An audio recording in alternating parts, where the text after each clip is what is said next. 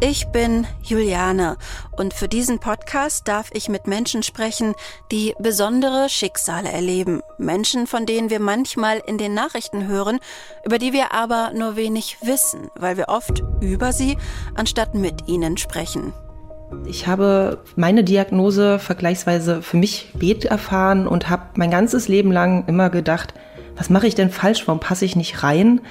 Und äh, dann irgendwo zu merken, es gibt Gründe dafür. Also ich habe wirklich häufig gedacht, ich wünschte, es gäbe einen plausiblen Grund, warum ich so bin, wie ich bin. Und ich hätte nicht das Gefühl, ich gebe mir nicht genug Mühe. Und dann kam dieser Grund und das war so äh, befreiend und so erleichternd. Das ist Francesca. Sie ist Anfang 30 und lebt mit ihrem Freund in Leipzig, ist studierte Bibliothekarin aus Leidenschaft und sie heißt gar nicht wirklich Francesca, aber aus ihrer Erfahrung heraus hat sie sich nach längerer Überlegung entschieden, in diesem Gespräch anonym zu bleiben. Zu viele Vorurteile und Klischees über ihre neurologische Besonderheit können Betroffenen Schwierigkeiten machen. Im Frühling 2022 wurde ihr bestätigt, was sie schon fast ihr Leben lang lang geahnt hatte. Sie hat das Aufmerksamkeitsdefizit-Hyperaktivitätssyndrom, kurz ADHS. Wie es ist, mit einem Gehirn zu leben und zu arbeiten, das anders funktioniert als die meisten anderen, wegen dem sie sich Jahrzehnte falsch verkabelt gefühlt hat, wie sie es selbst beschreibt, und was sie ihren besonderen Eigenschaften auch Positives abgewinnen kann, erzählt sie uns in dieser Folge. MDR aktuell Tabubruch, der Podcast über Schicksale hinter die Nachrichten.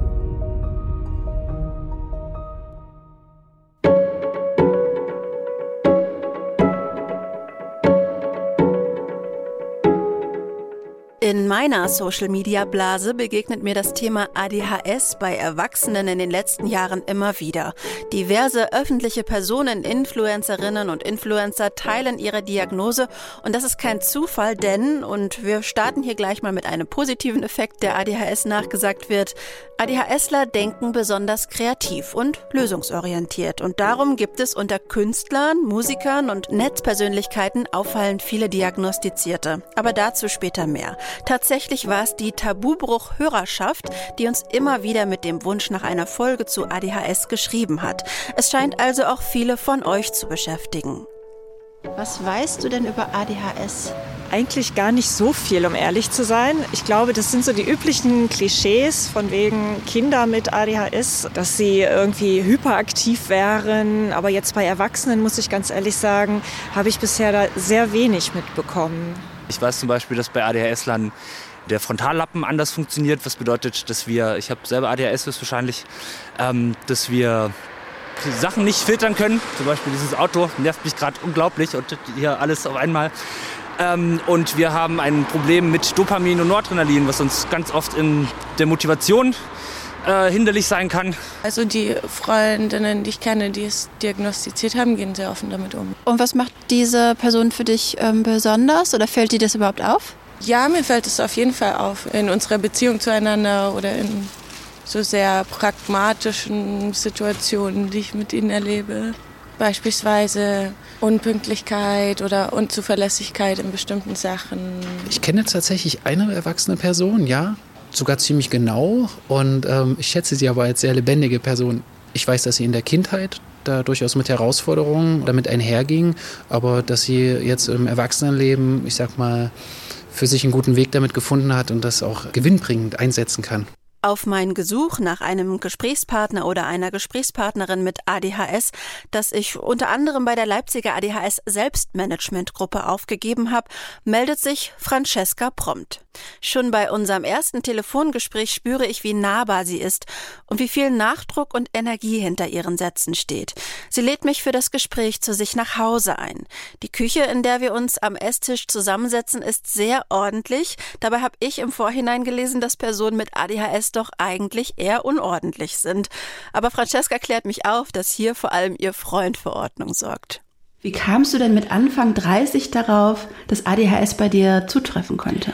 Ähm, ich habe tatsächlich schon viel, viel länger immer mal wieder den Gedanken gehabt, ah, ich kann mich immer so schlecht konzentrieren, das haut nicht hin und das geht nicht. Ah, es ist ja fast, als hätte ich ADHS.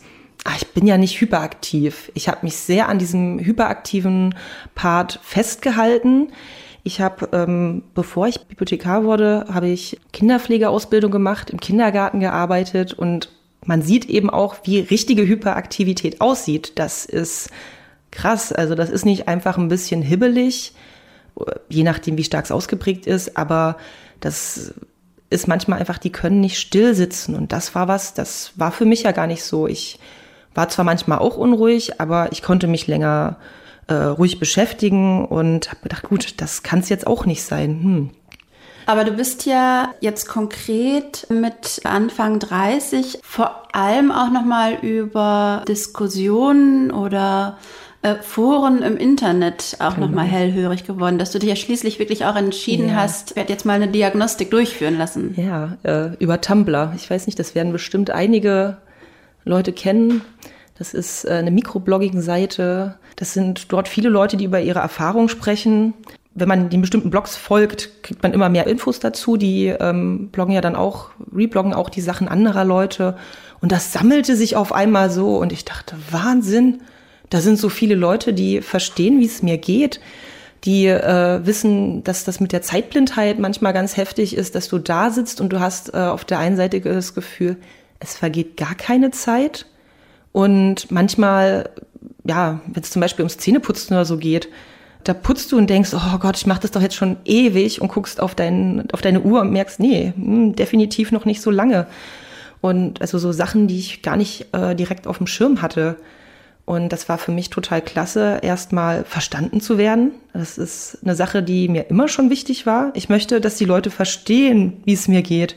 Also du hast äh, bist davon ausgegangen, dass du äh, betroffen sein könntest von ADHS. Ich bin dann genau. Ich habe dadurch gedacht, das trifft auf mich zu. Vielleicht habe ich das auch. Vielleicht bin ich nicht einfach nur faul und undiszipliniert, sondern vielleicht geht es wirklich nicht. Und wie bist du dann äh, vorgegangen, um an eine Diagnostik zu kommen?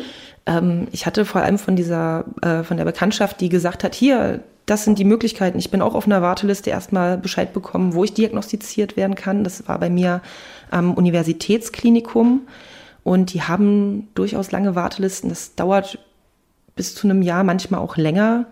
Ich hatte dann dort angerufen, habe gesagt, hey, ich möchte mich äh, gerne diagnostizieren lassen, bin auf die Warteliste gekommen und ich habe unglaublich Glück gehabt, dass das wirklich dann so schnell ging. Also Wie schnell ging das dann?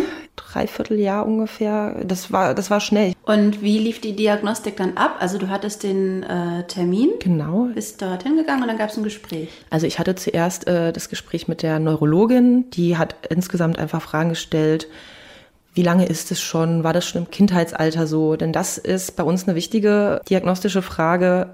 Der momentane Stand ist, das ist einfach eine Sache, die ist von Geburt an da. Das entwickelt sich, glaube ich, nicht, sondern das ist von vornherein da. Und man muss bis zum zwölften Lebensjahr irgendwelche Zeichen davon gehabt haben, also irgendwelche Symptome. Ich habe dann damals meine, meine Eltern gleich angerufen und habe gesagt, bitte, ich brauche meine Grundschulzeugnisse, schickt die mir mal. Und meine Schwester hatte mir die dann eingescannt und ich habe mir das angeguckt und habe mein vierte äh, Klassezeugnis gelesen und auf einmal gedacht, wow, das ist die Diagnose krass. Da stand auf jeden Fall drinne, dass ich mich konzentrieren kann, wenn ich genügend äh, Motivation mitkriege, wenn ich auch bestärkt werde darin, dass ich ähm, mit meinen Mitschülern manchmal einfach Probleme habe und gar nicht mal, weil ich das nicht möchte, sondern weil vielleicht die Art und Weise, wie ich versuche, Kontakte zu knüpfen, mit den anderen nicht passt, ähm, dass ich sehr interessiert bin.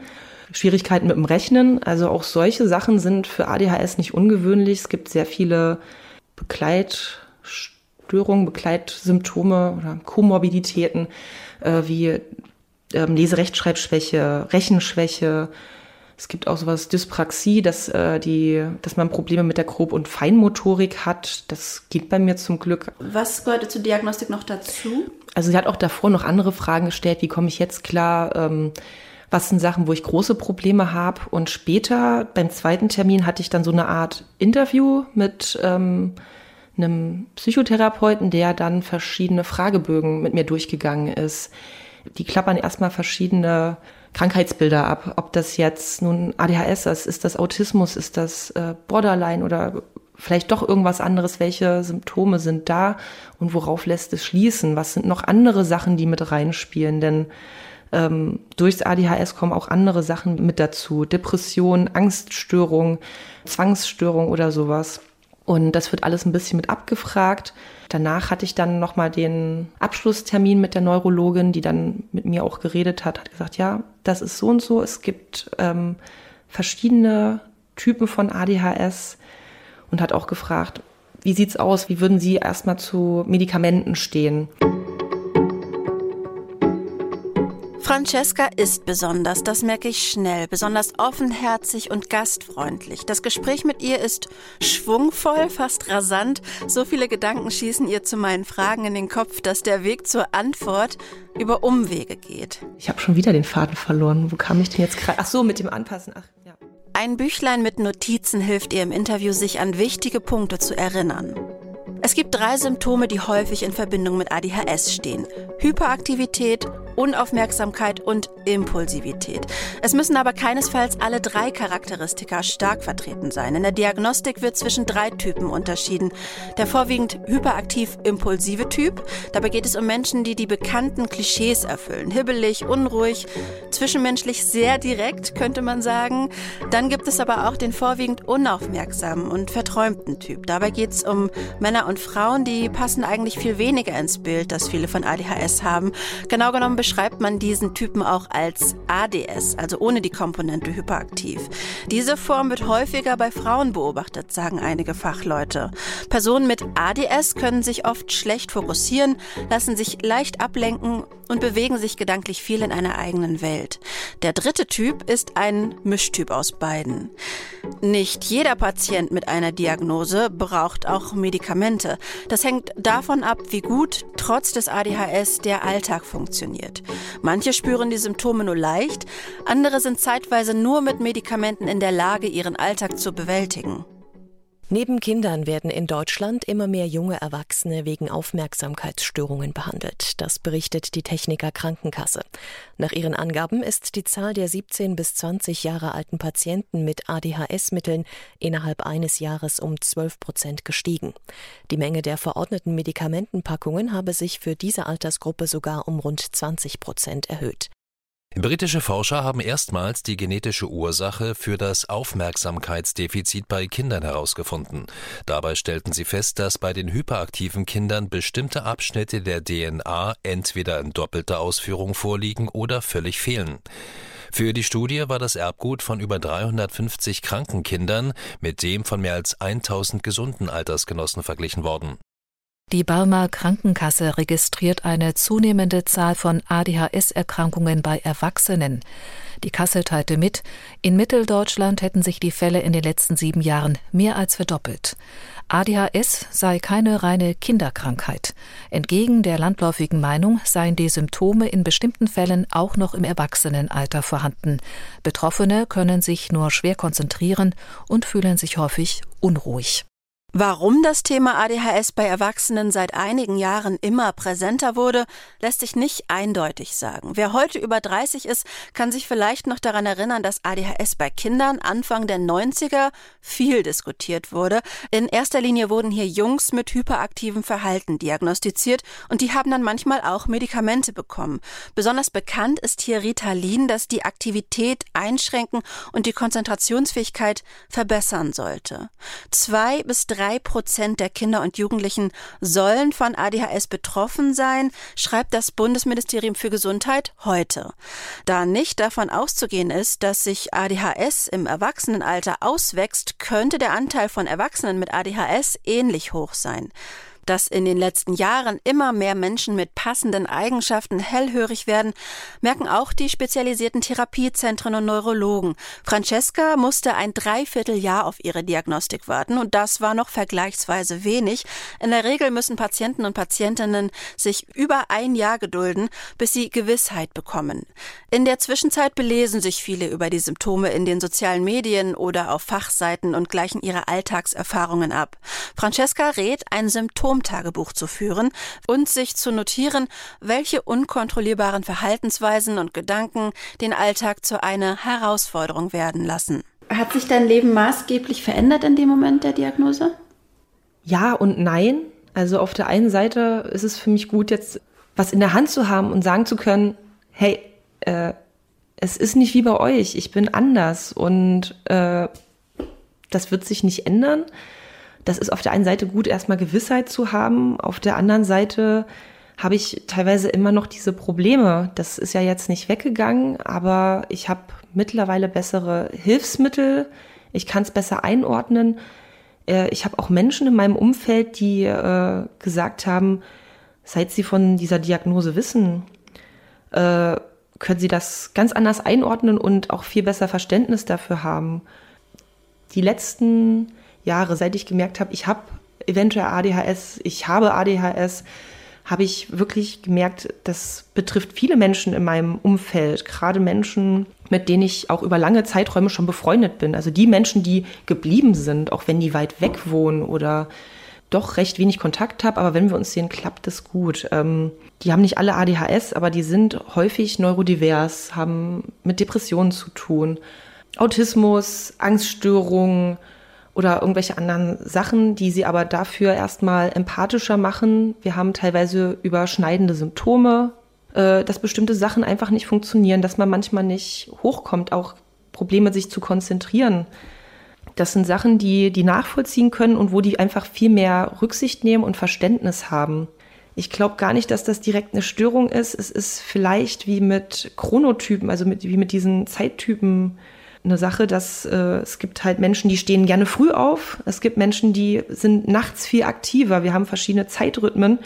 Unsere Gesellschaft ist aber in vielen Punkten sehr auf die Frühaufsteher ausgelegt einfach zu sehen, dass äh, es mehrere Typen gibt und keiner von denen ist falsch, aber es ist einfach auch keiner der Status quo, dass wir einfach die Talente mehr nutzen können. Welche Rolle glaubst du denn hat es gespielt, dass du ein Mädchen warst? Weil ähm, ADHS galt ja lange als typisches Störungsbild bei Jungen. Also ich denke, dass das mit äh, dazu geführt hat, dass es relativ spät kam, weil es ist ja nun so, dass es bei Frauen häufig eher sich durch Verträumtheit zeigt, dass man sehr viel aus dem Fenster guckt. Und ich denke mir, ja, gerade dieses Fensterbeispiel ist für mich sehr signifikant, weil das manchmal wirklich so war, nee, die setzen wir mal nicht ans Fenster oder guck nicht immer zum Fenster raus, sowas. Dass ich auch mir sehr viel Geschichten äh, ausgedacht habe, einfach abgeschweift bin, obwohl ich mir manchmal auch denke, ja, ich war auch manchmal sehr wild. Ich erinnere mich, dass ich mich auch in der Schule äh, mit den Jungs gerauft habe. Das haben die anderen Mädels nicht gemacht und dass ich da irgendwo schon wilder war. Wir versuchen ja irgendwo das zu kompensieren und äh, Verhaltensweisen an den Tag zu legen, die rollentypisch sind, so in Anführungsstrichen, was totaler Mist ist. Ich meine, ich habe viele Sachen gemacht, die dann doch eher für Jungs waren. Bei der Jugendfeuerwehr gewesen, als eines der wenigen Mädchen oder äh, ich habe es immer gehasst, wenn die gesagt haben, ja, kämpfen oder schmeißen wie ein Mädchen. Und ich dachte so, ja, aber Mädchen sind eigentlich voll krass. Wir haben auch voll viel Energie, wir sind auch schnell. In einem Vorgespräch mit einer anderen ADHS-Betroffenen erfahre ich, dass es vor allem bei Frauen immer wieder zu Fehldiagnosen kommen soll. So würde statt des ADHS in einigen Fällen eine psychische Störung wie etwa posttraumatische Belastungsstörungen, Borderline, Depression oder Angststörung diagnostiziert. Hier folgt dann eine ganz andere Behandlung als die, die bei ADHS hilfreich wäre. Neben der Möglichkeit, Medikamente zur Linderung der Symptome einzunehmen, können Betroffene zum Beispiel auch Psychotherapien oder Verhaltenstherapien machen. Dabei geht es vor allem darum, Verhaltensmuster zu verstehen und umzupolen. Francesca hat das in einer Art Gruppentherapie gemacht, die ihr sehr geholfen habe. Zu acht haben sich einmal in der Woche frisch Diagnostizierte getroffen und über ihre Erfahrungen mit ADHS gesprochen. Zudem bekommen sie von der Gruppenleitung Hilfsmittel, die den Alltag erleichtern sollen. Ein bisschen wie ADHS-Unterricht? Das ist ja auch nicht ganz verkehrt. Also wir kriegen einfach erstmal Informationen, wie funktioniert das. Manches wissen wir, manches haben wir uns erlesen.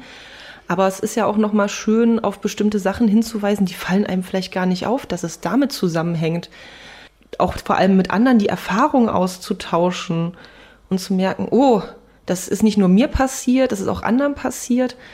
Das ist für mich das wirklich bereicherndste, was ich seit meiner Diagnose habe, ähm, der große, starke Kontakt mit anderen Betroffenen, weil es erstmal gut tut, sich äh, verstanden zu fühlen, Sachen nicht erklären zu müssen, dass sich mal rechtfertigen müssen oder das Gefühl haben, ich muss das machen. Warum verhalte ich mich jetzt wieder so?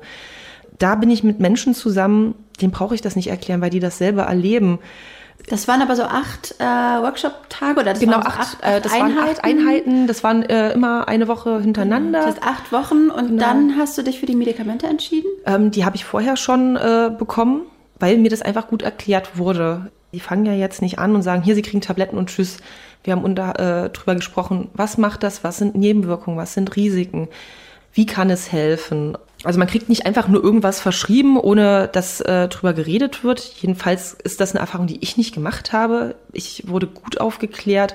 Ich kann auch jetzt immer noch, wenn irgendwas ist, äh, mit meinen Ärzten reden und sag halt, ich weiß nicht, könnte das irgendwie daran liegen? Sind es die Medikamente? Sind es die Umstände? Und es wird auch immer wieder überprüft. Wenn ich eine Medikamentenumstellung habe, habe ich Labortermine, mein Blut wird untersucht, ich habe EKG, macht das irgendwas mit meinen, meinem Herzen, läuft das richtig? Wie war denn deine erste Erfahrung äh, mit dem Medikament oder mit dem ersten Medikament? Das, dabei ist es ja nicht geblieben, ne? Ich habe mit sehr kleinen Dosen angefangen und habe dann irgendwann schon gemerkt, das hilft. Ich werde ruhiger, ich kann mich länger fokussieren. Das ist tatsächlich bei mir eigentlich nie so gewesen, dass das auf immer ist, als hätte ich eine Brille auf und sehe alles scharf, sondern ich muss mich nicht mehr so anstrengen. Sachen, wo ich schneller erschöpft war, das ist mir leichter gefallen. Ich habe mich dann entspannter und besser gefühlt. Wenn die Umstände alle gut sind, dann kann ich mich konzentrieren, dann kann ich meine Arbeit besser machen.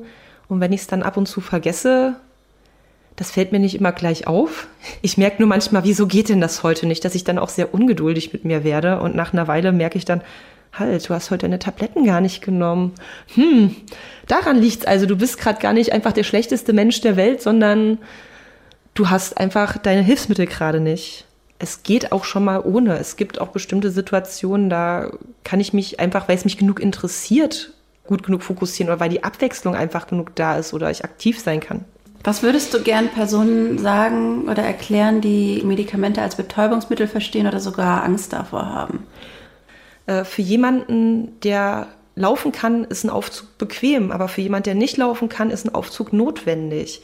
Ich möchte nochmal sagen, Medikamente sind nicht für alle notwendig, aber für manche Leute ist das wirklich das, was uns hilft, in einer Gesellschaft, die nicht für uns ausgelegt ist, äh, trotzdem klarzukommen und nicht irgendwo in Depressionen zu verfallen oder auch arbeitsfähig zu bleiben und teilnehmen zu können und unsere Sachen zu schaffen. Seit einigen Jahren gehen ja Forschende davon aus, dass ADHS auch genetisch bedingt ist. Könnte das auch bei dir zutreffen? Also gibt es in deiner Familie Fälle von ADHS? Also ich bin tatsächlich die Einzige, die diagnostiziert äh, ist, auch die Einzige, die sich, soweit ich weiß, überhaupt um eine Diagnose bemüht hat, erkenne das aber gerade äh, in meiner engeren Familie, dass da bestimmte Verhaltensweisen sind, wo ich mir denke, ja, das könnte auch ADHS sein. Besonders stark merke ich das bei meinem Vater. Was für ADHS sehr typisch ist, ist äh, der sogenannte Hyperfokus, also dass man sich auf bestimmte Themen sehr einschießt. Also was, was einen richtig interessiert, darauf kann man sich extrem gut konzentrieren. Das macht man gerne, da ist man extrem motiviert.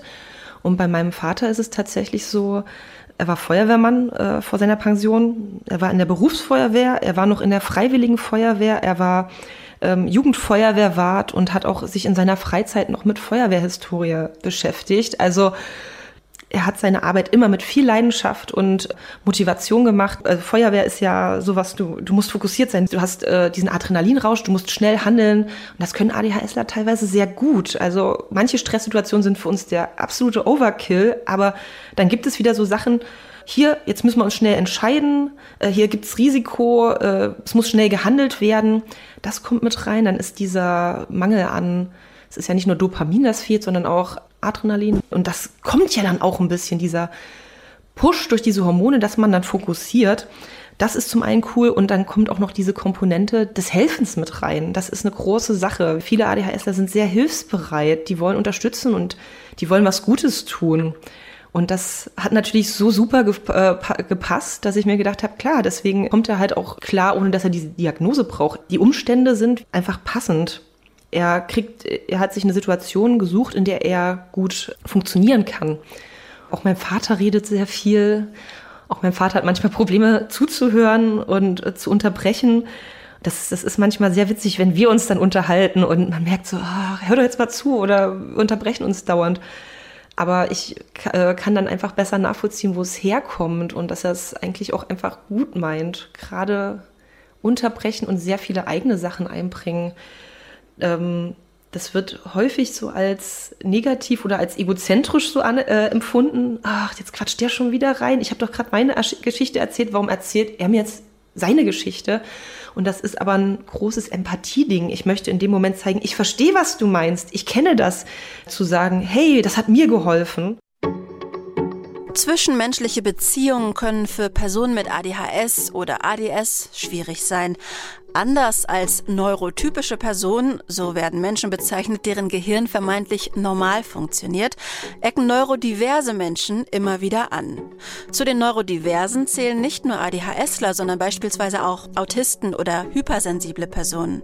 Das liegt daran, dass sie manchmal etwas zu ehrlich kommunizieren, schlechter zuhören oder ihrem Gegenüber häufig ins Wort fallen, so wie Francesca schon von sich und ihrem Vater erzählt hat. Darum kann es die Situation erleichtern, wenn man seinem direkten Umfeld sagen kann, dass das ADHS hier der Treiber ist. Wissen deine Kollegen, dass du äh, mit ADHS lebst? Teilweise ja. Also es, äh, ich habe äh, am Anfang das nicht allen gesagt. Also meinem Chef natürlich, also meinem direkten Vorgesetzten, dem habe ich das gesagt, weil ich ja auch meine Arzttermine koordinieren musste. Ich habe auch mit meiner Kollegin, mit der ich direkt zusammenarbeite, die wusste das relativ schnell. Ich habe wirklich tolles Team, also sehr viele liebe Menschen, mit denen ich gut klarkomme. Und da habe ich es relativ vielen gesagt. Manchen habe ich es auch nicht gesagt, weil ich einfach Angst hatte, wie sie damit umgehen. Was rückblickend halt auch manchmal blödsinnig war, weil die viel besser das gehandelt haben, als ich dachte. Aber es sind trotzdem noch Vorurteile da. Was sind das für Vorurteile? Dass man sich nicht bemüht, auch diese Medikamenteneinnahme. Ne? Uh, irgendwer hatte dann zu einer der Kolleginnen gesagt, wusstest du, dass sie Medikamente nimmt? Und ich dachte so, ich schmeiß mir hier kein Ecstasy oder so ein. Ich äh, mache was, dass es ausgleicht. Ich bringe mich auf das Level, was notwendig ist. Aber würde man denk, ja nie zu jemandem sagen, der einen Bluthochdruck hermacht. Ja, oh, das ist sehr schön. Ja, das ist ein guter Vergleich. Ich glaube auch, dass das meistens gar nicht böse gemeint ist, sondern einfach aus Unwissenheit erwächst und manchmal habe ich da die Hemmung, drüber zu reden, aber mit vielen habe ich äh, auch einfach drüber geredet, weil ich dachte, ich bin so und vielleicht fällt es euch leichter zu verstehen, warum ich mich auf eine bestimmte Art und Weise verhalte, wenn ihr wisst, was los ist. Wie wirken sich dann deine äh, Eigenschaften auf deine Beziehung aus? Also du lebst ja seit sieben Jahren ja. in einer festen Beziehung. Ähm, was bedeutet das für euch als Paar?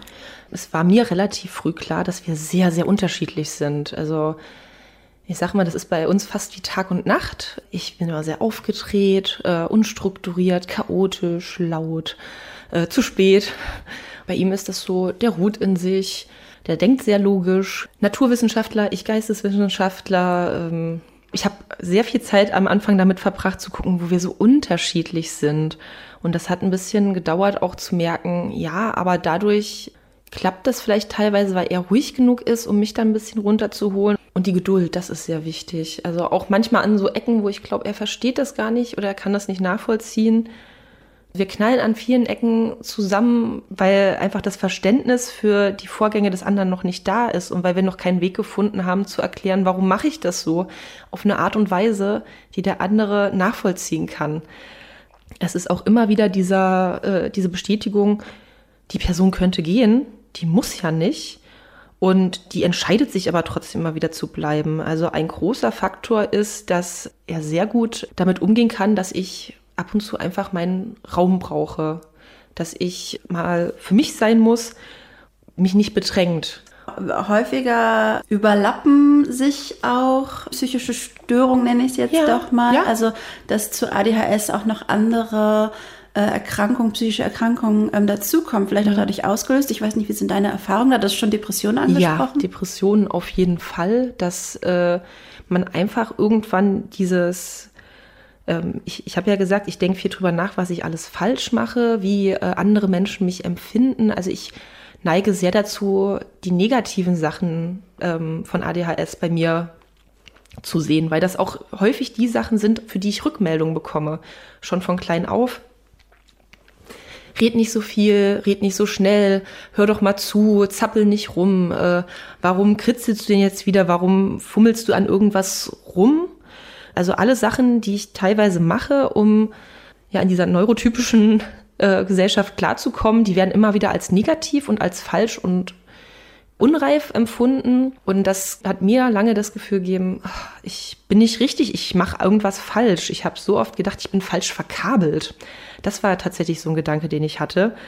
Das macht natürlich was mit einem. Man kriegt so viel negative Rückmeldungen und gerade Menschen mit ADHS brauchen insgesamt viel Rückmeldung und möglichst auch positive Rückmeldung, wenn sie was gemacht haben, weil wir sehr dieses Belohnungssystem brauchen, weil es eben äh, das Dopamin auslöst und uns ein gutes Gefühl gibt und dann auch sagt, hey, guck mal, du hast dir jetzt richtig viel Mühe gegeben und es hat sich gelohnt.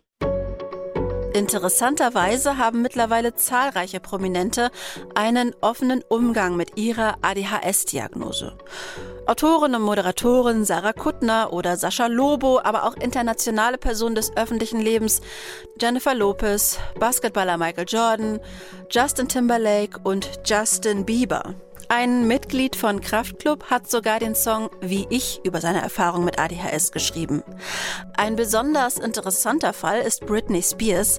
Vor den Augen der Welt konnten wir beobachten, wie ADHS sie herausgefordert hat. Für Francesca hat die Info von Britney Spears Diagnose sehr gut ins Bild gepasst. Wie ich es gehört habe, dachte ich, ja, total logisch, natürlich. Wir haben uns ja, war das 2008, wann, äh, als sie sich die Haare abrasiert hat, das war ja, es ging ja so durch die Medien, alle haben sich so drüber lustig gemacht und gedacht, oh Gott, was ist mit der nicht richtig? Dann habe ich auch wieder auf Tumblr irgendjemandes Kommentar gelesen, der gesagt hat, als sie sich die Haare abrasiert hat, hat sie die ganze Zeit gesagt, die fummeln mir dauernd in den Haaren rum. Aber wenn die ab sind, dann kann das keiner mehr machen. Und ich dachte, das ist erstmal total mies, dass das vorenthalten wurde und das ist so verständlich. Die wollte einfach ihre Ruhe, denn eine Sache, die für ADHS auch sehr bezeichnend ist, ist, dass wir Reize sehr schlecht rausfiltern können und das kann sich dadurch zeigen, dass wir in lauten Umgebungen Probleme haben zu verstehen, was gesagt wird. Ich merke das immer wieder, wenn wir im Pub sitzen, es sind viele Leute, alle reden, es ist für mich unglaublich anstrengend, mich dann mit jemandem zu unterhalten, weil ich alles höre. Aber das sind halt auch andere ähm, Reize, dieses Anfassen. Ich äh, kenne jemanden, der gesagt hat, der sich gerade diagnostizieren lässt, äh, der gesagt hat, Mann, äh, ich habe das immer gehasst, wenn Leute mich angefasst haben und ich habe dann immer total stark reagiert und gesagt, oh, das vielleicht habe ich sehr laut gesprochen oder vielleicht sogar geschrien, weil mir das zu viel war das ist was, das kann ich jetzt, äh, habe ich so selber nicht erlebt, aber diese total schnelle Reizüberflutung, dass es einem zu viel wird, das kenne ich. Und dann denke ich mir, ja, unter diesem Aspekt, dass sie gesagt hat, ich möchte nicht mehr angefasst werden, aber die machen das ja dauernd. Da habe ich gedacht, das ergibt so viel Sinn. Und auch jetzt noch zu sehen, das ist ja schon lange her, sie, die Haare sehen immer noch so ein bisschen lotterig aus, aber ich denke mir, ja, das ist ein Trauma, das sie davon hat. Welche Vorurteile äh, begegnen dir am häufigsten? Du hast schon gesagt, oh, Tabletten. Ja, dass, äh, dass man die Tabletten nimmt, dass man ähm, zu viel quatschen, nicht, nicht, nicht konzentrieren können. Das, es stimmt ja auch nicht ganz, dass wir uns nicht konzentrieren können. Wir haben äh, Probleme, unseren Fokus zu lenken. Das ist das Problem. Wir können uns teilweise richtig, richtig gut fokussieren, nur nicht immer auf die Sachen, die wir vielleicht sollen oder auch dass wir den Fokus nicht halten können, wenn was ist. Also, dass man auf immer tausend Sachen anfängt. Unpünktlichkeit oder auch dieses, äh, was sehr stört, ist immer, ach, mal das Gezappel. Habe ich ja ähm, auch schon mal erzählt. Ähm, eine sehr prägnante Erinnerung ist, dass meine Lehrerin in der Ausbildung mich damals äh, ähm, gemaßregelt hat, hör, hören Sie auf zu zeichnen oder hören Sie auf da rumzukritzeln. Was habe ich denn gerade gesagt? Und ich konnte ihr eine sehr lange Passage, die sie gerade erzählt hatte, Wort für Wort wiedergeben. Und dann hat sie erstmal doof geguckt und gesagt, ah, okay, aber jetzt hören Sie auf zu kritzeln. Und ich habe wirklich verzweifelt da gesessen und gedacht, ja, aber ich kann Ihnen anders nicht zuhören, wenn ich das nicht mache. Das ist gerade die Möglichkeit, dass ich fokussieren kann ich, mein, mein Hirn ist durch ihre Erzählung nicht ausreichend stimuliert.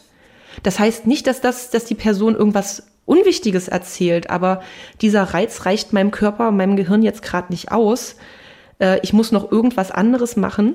Ich denke, viele Menschen haben das Gefühl, wir sind äh, unaufmerksam, wir wollen das nicht, dass wir das machen, damit wir die Aufmerksamkeit haben, dass wir das nicht äh, aus Unhöflichkeit machen oder weil wir die Person nicht respektieren, das fehlt ganz häufig. Für Francesca hat die Diagnose vor einem Dreivierteljahr einiges verändert, vieles auch etwas leichter gemacht. Sie hat sich entschieden, hier im Podcast offen über ihre Erfahrungen zu sprechen, weil sie hofft, Hörern und Hörerinnen mit ähnlichen Alltagserfahrungen einen Anstoß zu geben, ADHS als Auslöser in Betracht zu ziehen, damit sie sich nicht länger schlecht dafür fühlen, nicht so zu funktionieren, wie es Familie, Freunde, Arbeitgeber, Gesellschaft von ihnen erwarten. Was wünschst du dir? Wir haben uns sehr auf eine, auf eine Art und Weise zu denken, zu handeln, zu leben, fokussiert mit unserer Gesellschaft, die nicht äh, in allen wiedergespiegelt wird. Und ähm, es wäre für uns alle einfach schöner, wieder mehr äh, Spielraum zu lassen, auch die Leute, die so nicht funktionieren, äh, denen wieder die Möglichkeit zu geben, ihre Stärken auszuleben. Und wir können nicht davon ausgehen, dass äh, die Menschen, die neurotypisch sind, uns immer entgegenkommen. Aber ich finde, es ist genauso, dass die neurotypischen Menschen nicht immer erwarten können, dass wir ihnen entgegenkommen. Das hat nicht nur mit ADHS zu tun. Ich denke, das ist in allen Bereichen, ob, äh, ob da irgendwo eine Besonderheit ist oder nicht. Äh, nicht immer zu sagen, bleib mal ruhig, zappel nicht so viel, sei mal leiser, sondern versuch doch auch einfach mal äh, mit rumzuhüpfen, auch mal mit laut zu werden oder irgendwelchen Blödsinn mitzumachen, weil es macht viel Spaß. Und manchmal kommen die anderen Leute und sagen, oh, ist voll cool. Ich glaube, häufig wollen die das nicht, weil sie denken, dass sie dann, ja, man hat es halt so gelernt, ruhig sein, sich in Anführungsstrichen erwachsen zu verhalten. Deswegen sage ich immer wieder, sagt doch nicht immer kindliche Freude oder sich kindisch verhalten, dass man, man hat einfach Spaß. Und na klar, Kinder machen sich viel weniger einen Kopf darum, was sie machen, aber die haben halt auch häufig einfach viel mehr Spaß. Und dass es nicht in allen Situationen geht, das ist klar, aber wenn man einfach auch mal nicht nur erwartet, dass ein, die anderen zum Level runterkommen, sondern vielleicht sich mal auch hochbegibt. Vielleicht merken die Leute, hey, das macht voll Spaß und das tut gut. Denn ich denke, auch die werden Endorphine und Dopamine davon kriegen und das fühlt sich gut an mal ich glaube, davon könnten wir sehr profitieren, nicht immer nur in, ich sag's nochmal in Anführungsstrichen, erwachsen zu wirken und alles ordentlich zu machen. Das wäre für die anderen Leute spaßiger und wir hätten es leichter. Ich denke, das würde uns gesellschaftlich gut tun, ja. Wenn auch du mir deine Geschichte erzählen möchtest oder uns ein Thema vorschlagen möchtest, dann schreib mir gern auch anonym an tabubruch.mdraktuell.de. MDR aktuell. Tabubruch. Der Podcast über Schicksale hinter die Nachrichten.